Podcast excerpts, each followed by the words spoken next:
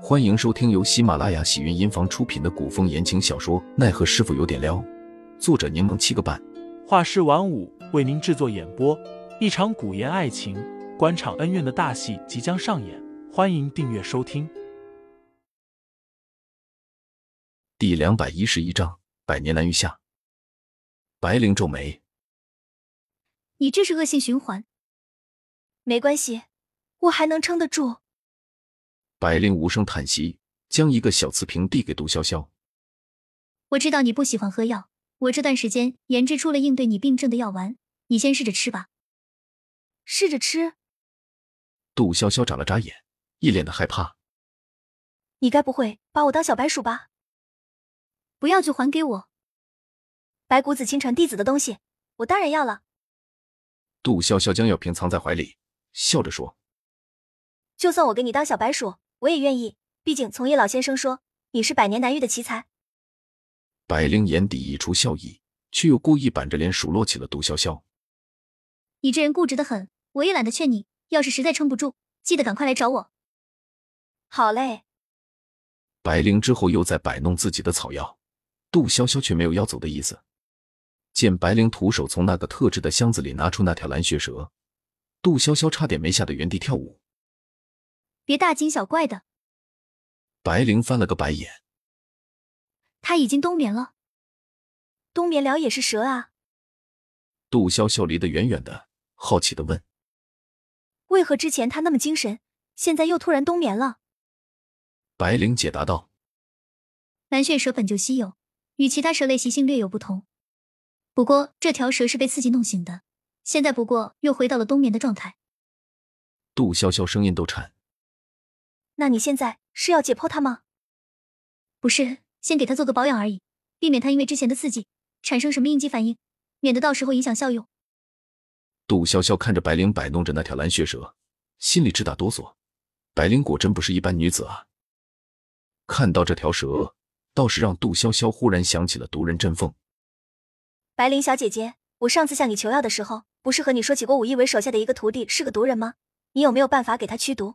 让他变成正常人啊！白灵倒是颇感兴趣。你若能把人抓来，我倒是愿意研究下。杜潇潇盯着白灵，半晌没说话。白灵被他看得瘆得慌，却淡然自若的忽视了对方。杜潇潇盯了会觉得没意思，这才开口说：“白灵，我总感觉你跟我来自一个地方，你说的话用的词太现代了。”白灵动作停了下，抬眼望向杜潇潇，笑了笑说。你是不是癔症越来越严重了？我们出生在不同的地方，或许你的意思是我们灵魂比较相近和契合。杜潇潇叹气之后，又起了调戏白灵的心思。你说的对，那姑娘能不能将面纱取下，让小生一睹芳容啊？白灵哼笑，不理会杜潇潇。潇潇丫头，有人找。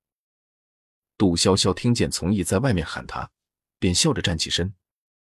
白灵小姐姐，那我下次再找你。下次希望有机会可以欣赏你的盛世美颜。